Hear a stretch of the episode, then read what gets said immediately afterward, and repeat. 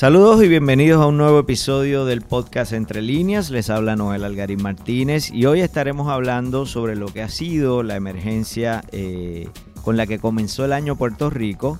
Un fuerte terremoto sacudió la isla el pasado 7 de eh, enero, eh, un, un terremoto de magnitud 6.4 que ha causado múltiples daños y ya por lo menos cuenta una víctima humana directa por esta, este, este temblor, este sismo que se registró ese día. Antes, el Día de Reyes, el 6 de enero, veníamos de un sismo también igualmente potente que había puesto a la población en alerta en aquel momento de magnitud 5.80 y ahí se, abrieron, se, hubo, se registraron eh, daños en, materiales, sobre todo en propiedades, instalaciones en la zona de Huánica y toda esa zona suroeste de Puerto Rico. Para hablar de lo que ha pasado en estos días en, en la isla, me acompañan los reporteros David Cordero Mercado. Saludos. Y Gerardo Alvarado, que se encuentra en Peñuelas como parte de la cobertura del nuevo día de este evento. Saludos Noel y saludos a David también.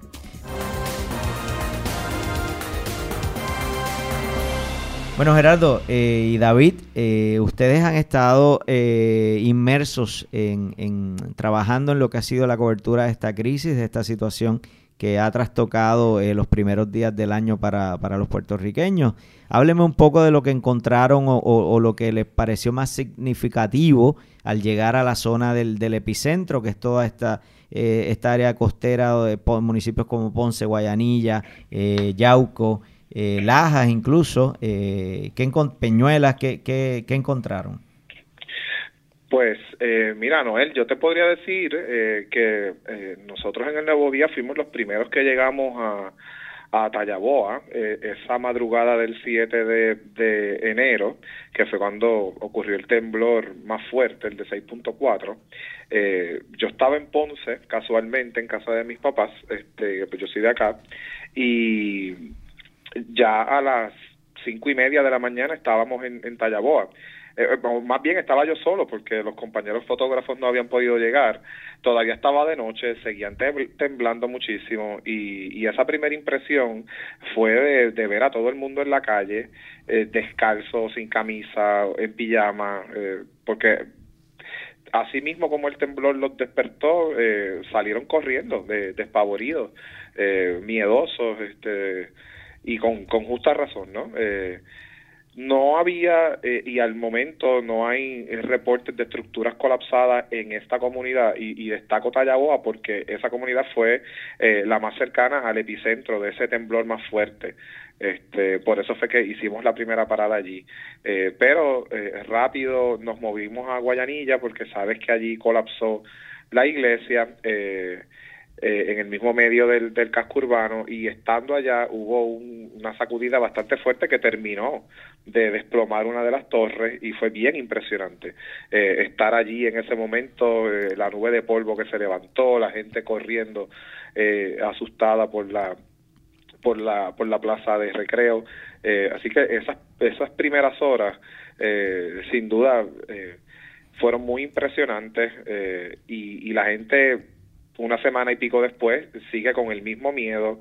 Eh, la gente mm, apenas quiere dormir bajo un techo eh, sólido, prefieren estar en los campamentos bajo carpa y se ha alterado toda la rutina, por lo menos en los pueblos que yo he estado destacado, que es Peñuelas y Guayanilla y algo de Ponce. Eh, hoy estuvimos en Juanadías también, más temprano, eh, y la y la, rutina es esa, la gente no está en sus casas por la noche, prefieren pasar el día en el campamento, solamente van a, a la casa a darse un baño, verificar las mascotas y, y regresan, eh, porque tienen miedo de que se repita eh, eh, no la, la, sacudida y las réplicas no han parado, así que el miedo eh, yo creo que está y la ansiedad están bien fundamentados. Yo, yo coincido con, con, con, todo lo que dice el colega y amigo Gerardo.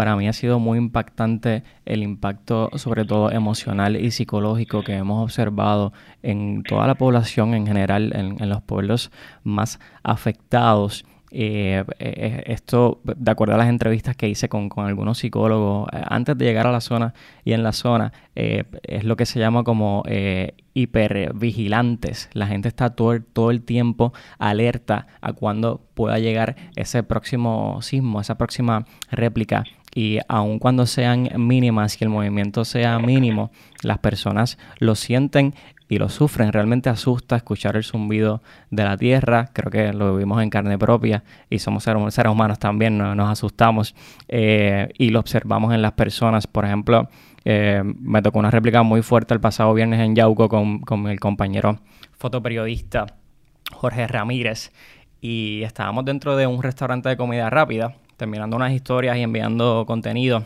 Y de momento comenzó a temblar muy, muy fuerte, el, jam el jamaquión fue intenso, los plafones del, restaurante de comida rápida se comenzaron a caer y, bueno, la gente comenzó a llorar y a gritar y, salió muy asustada del lugar. Y pues claro, con, toda razón y sobre todo porque llevan viviéndolo desde el 28 de diciembre, que es algo que, la gente debe tener conciencia de eso, que el, el, más fuerte hasta el momento pues ha sido el de la madrugada del 7 de enero, pero ya desde el 28 de diciembre venían sintiendo estos temblores. Eh, y esto al mismo tiempo sirvió para muchos como, como de aviso, de, de, preámbulo, quizás de que venía uno más fuerte. Yo creo que eh, debemos estar agradecidos en ese sentido y somos afortunados de no tener más, más víctimas fatales, porque muchas de las personas que estaban en mayor peligro estaban fuera de las residencias que, terminaron por colapsar esa madrugada del 7 de enero y, pues no hubo eh, ese tipo de,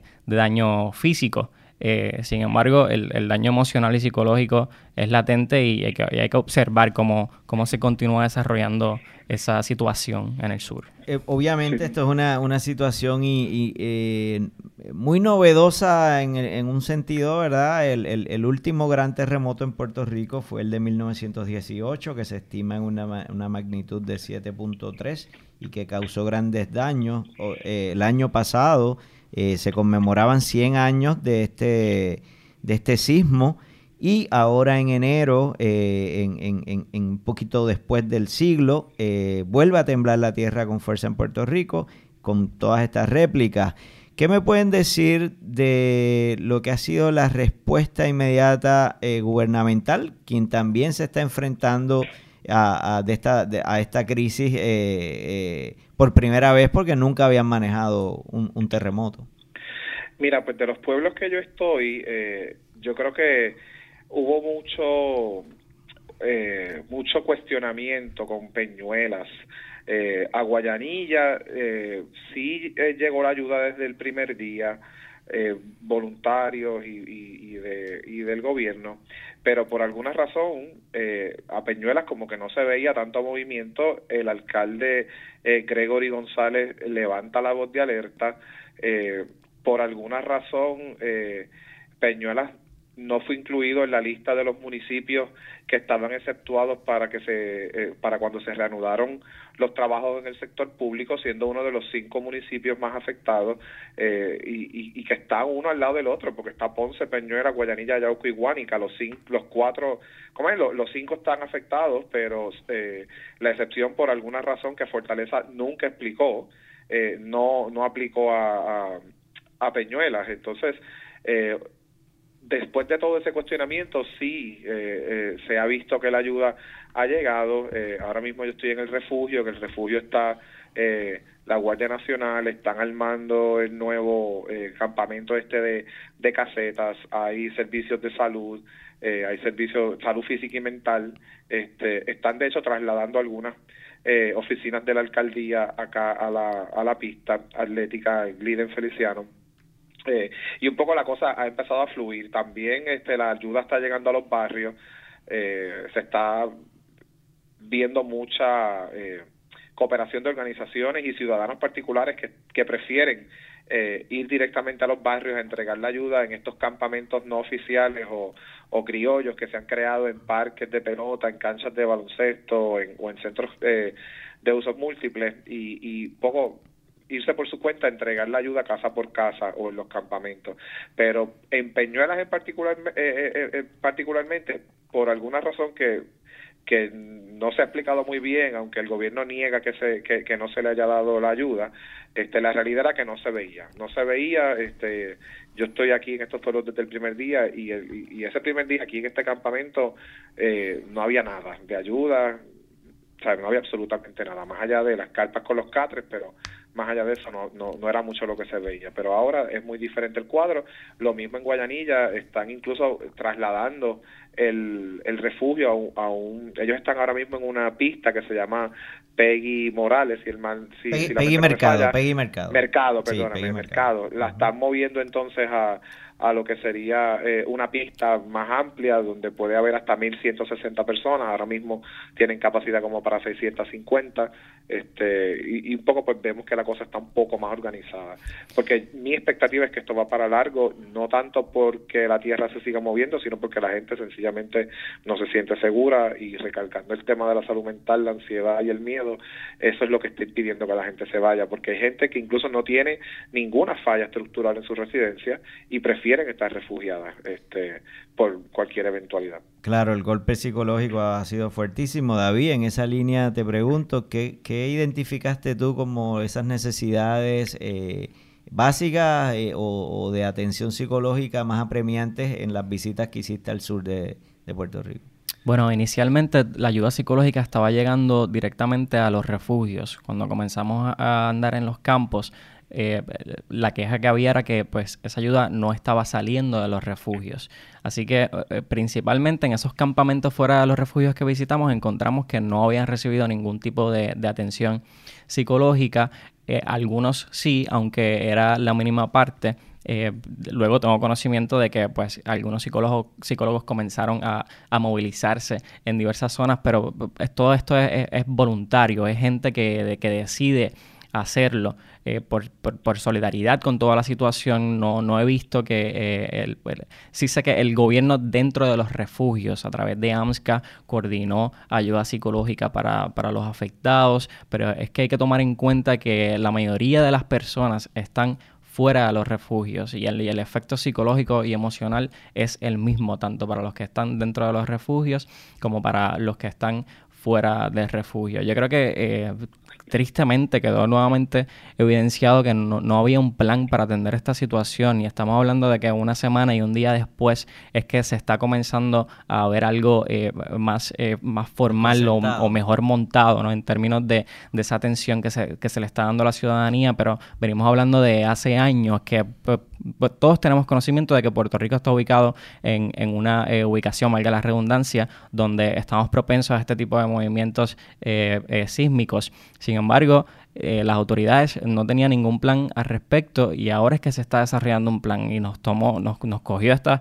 esta emergencia en, medio de ese desarrollo y yo creo que es necesario que se acelere ese proceso, que tengamos un plan claro de, de, qué tenemos que hacer y a dónde vamos a acudir cuando suceden este tipo de situaciones. Gerardo... En esa línea, el plan, eh, eh, perdona, pero en esa línea, el plan de terremotos no está listo.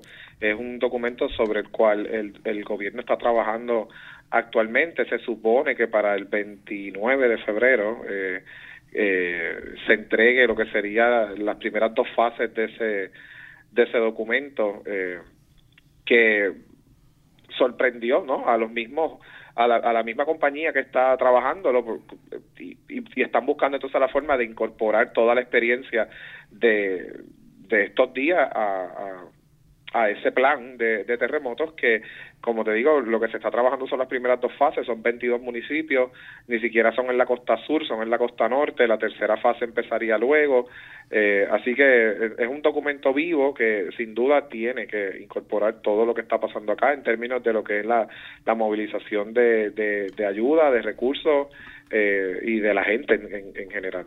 Gerardo, mencionaste en, en, una de tus eh, intervenciones anteriores que hay gente que, que, no sufrió daños en sus estructuras, pero por el temor, por la ansiedad de, que vuelva a haber otro, otro terremoto o réplicas eh, fuertes, eh, están refugiados o durmiendo fuera. Si me pudieras pintar un poco el perfil de, de, las personas que han sido, que se han visto afectadas por esto, ¿responde a un nivel social en particular o aquí es todos por igual?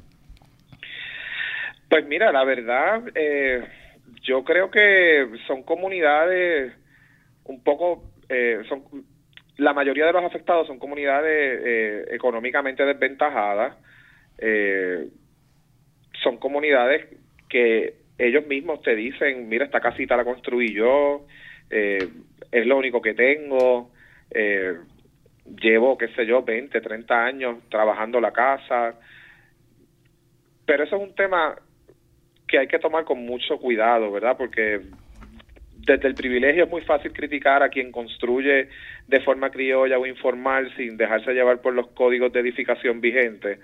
Sabemos que eh, eso no es una realidad para todo el mundo, contratar a un arquitecto, un ingeniero licenciado cuesta y, no es la realidad eh, de, mucha gente eh, en Puerto Rico porque no tienen sencillamente los recursos para contratar a ese profesional. Yo creo que, ¿verdad? es momento de replantearnos cómo podemos atender este problema. Eh, hay voces expertas en este tema como Krista von Hillebrand, exdirectora de la Red Sísmica y directora del programa Alerta de Tsunami del Caribe, que, sugieren que así como se ofrece asistencia legal gratuita a las personas que no pueden pagarla, se ofrezca asistencia de construcción a las personas que no pueden eh, contratar a un arquitecto, un ingeniero licenciado. Este, y, y yo creo que hacia eso es lo que debemos mirar. Este, qué es positivo sacar de aquí, qué política pública eficiente se pueda sacar de aquí y, y, esos son los consejos que debemos estar siguiendo, ¿verdad? De, la gente que sabe de este tema. Este, pero igual vimos eh, y un poco volviendo a tu pregunta, eh, esto no discrimina. Este, vimos el, el casco antiguo de Ponce, estructuras, este estructuras importantes como la Casa Vives este, y, el, hoteles del casco eh, que están parcialmente desplomados eh, o, sencillamente inhabitables. Este, hoy mismo en Juanadías, eh, que fuimos, agencias de gobierno agrietadas, se están ofreciendo los servicios en la calle, en ese caso en el Departamento de la Familia. aquí en Peñuelas la alcaldía está eh, evacuada porque también sufrió daños estructurales y están reubicando eh, las oficinas administrativas en la pista. Así que esto es una cosa que no discrimina. Mm. Ciertamente, pues uno puede eh, plantear como denominador común la cosa de la de la construcción criolla o informal, pero no es momento de señalar, no es momento de señalar ni de echarle la culpa porque realmente no ya esa gente tiene demasiado como para que se les esté eh, señalando o, imputando que, la casa se te cayó porque la construiste inadecuadamente. Así que yo creo que eh, pensando en la reconstrucción y pensando en, cómo salir de esto, pues eh, eso que te mencionaba de, ofrecerles asistencia gratuita pro bono a, esta gente o, o, entonces ubicarlos en, en zonas un poquito más seguras o donde ellos sientan que puedan dormir con relativa calma y tranquilidad porque sin duda para esta gente eh, ya no va a ser lo mismo nunca más. Y además que hay que tomar en consideración en, en, la misma, en esta misma línea la capacidad de recuperación de ciertas comunidades versus otras. Puede ser que dos casas totalmente distintas hayan colapsado, una en una comunidad desventajada económicamente y otra eh, eh, que, con, con, mayores quizás beneficios eh, económicos evidentes. El efecto quizás fue igual en la residencia, pero ¿quién tiene mayor capacidad para recuperarse y con qué velocidad? Quizás uno tenía un buen seguro para su casa, quizás el otro no quizás ya había saldado su hipoteca y pues se había olvidado de, de, esos asuntos y ahora hay que mirar directamente esos casos dentro de lo, de lo, posible, caso a caso, ver también y estar atentos con cuánta inmediatez FEMA comienza a evaluar esas residencias colapsadas una vez se declare la emergencia mayor, que todavía no, ha sucedido. Que, la declaración de desastre, ¿no? Correcto, declaración de, desastre mayor. Que está sometida desde el domingo, desde el fin de semana pasado. Exacto. Vamos a ver. Todavía Trump eh, no ha expresado ni, ni su apoyo a Puerto Rico, mucho menos ha firmado esta declaración. Pero de nuevo, hay que buscar maneras en las que no sea necesario depender de que alguien haga algo por nosotros. Y yo creo que ha quedado clarísimo en lo que ha sido la respuesta masiva de ciudadanos particulares, organizaciones sin fines de lucro que no han esperado ni siquiera porque se estableciera un, un esfuerzo similar a lo que fue Unidos por Puerto Rico post María por la experiencia que hubo eh, y los señalamientos que hubo en aquella ocasión. Así que yo creo que eh, hay que hay que reformularse todo, incluyendo la respuesta a la emergencia. Yo sé que se necesitan fondos, eh, fondos ¿no? Y, y, que la mayoría de las veces esos fondos provienen del gobierno federal, pero pues hay que hay que buscar formas creativas de solucionar la crisis. El Colegio de Ingenieros y Agrimensores han puesto, ha puesto todos sus recursos a disposición del gobierno y sabemos que también hubo unos issues ahí del gobierno eh, hasta cierto punto eh, diciéndole que no a, la ayuda del, del colegio. este Así que hay, hay muchísimas cosas que replantearse. Yo creo que en, en, en esa balanza ciertamente es súper importante destacar la, la gesta de, de, de, los ciudadanos, de la gente de, de, otros municipios que ha llegado hasta allí y, y cómo incluso en los mismos refugios han comenzado construcciones de módulos, habitaciones para que la gente pues esté un poco más segura y se den ciertos servicios. Tengan cierta privacidad también. Lo que es importante es también, eh, al, al, tiempo que destacamos esto, eh, eh, estar atentos a que las autoridades tienen una responsabilidad con la que tienen que cumplir y que cuando hablamos de fondos estatales federales, esos fondos no salen de, la nada, hablamos de, fondos de los contribuyentes, de los ciudadanos de Estados Unidos y pues los puertorriqueños son ciudadanos de Estados Unidos, así que hay, hay unos derechos y unas responsabilidades con las que cada parte tiene que cumplir y, y tenemos que fiscalizar ese asunto. Eh, antes de proseguir con esta conversación con Gerardo y David, les recuerdo a todas las personas que nos escuchan que el podcast Entre Líneas está disponible para eh, ser eh, escuchado, valga la redundancia, en todas las plataformas eh, donde usted prefiera escuchar sus podcasts. Así que puede ir ahí y nos consigue bajo Entre Líneas o bajo el Nuevo Día. igual puede ver el resto de la oferta de podcast que tiene el Nuevo Día. Eh, Gerardo, a poquito más de una semana de, de los dos eh, movimientos telúricos, el del Día de Reyes y el del martes 7 de enero, ¿qué ha bajado la tensión en el suroeste o sientes que el ambiente se mantiene igual de cargado a nivel de la ansiedad y, y de la expectativa? Yo te diría que se mantiene igual, porque tan reciente como hace una o dos horas hubo una réplica de 5 punto algo. Sí, 5.1. Y eso, y eso les revuelve, ¿cómo es eso? 5.2. La ansiedad. Uh -huh. claro. la, la poca calma que, que, pudo, que pudo haberse ganado en, entre ayer y, y anteayer, que fueron días de relativa... Eh, ¿cómo es? De, de, de, poca actividad sísmica, ¿no? Relativamente hablando eh, se disipa en, en, en, cuestión de segundos con un movimiento tan fuerte como ese.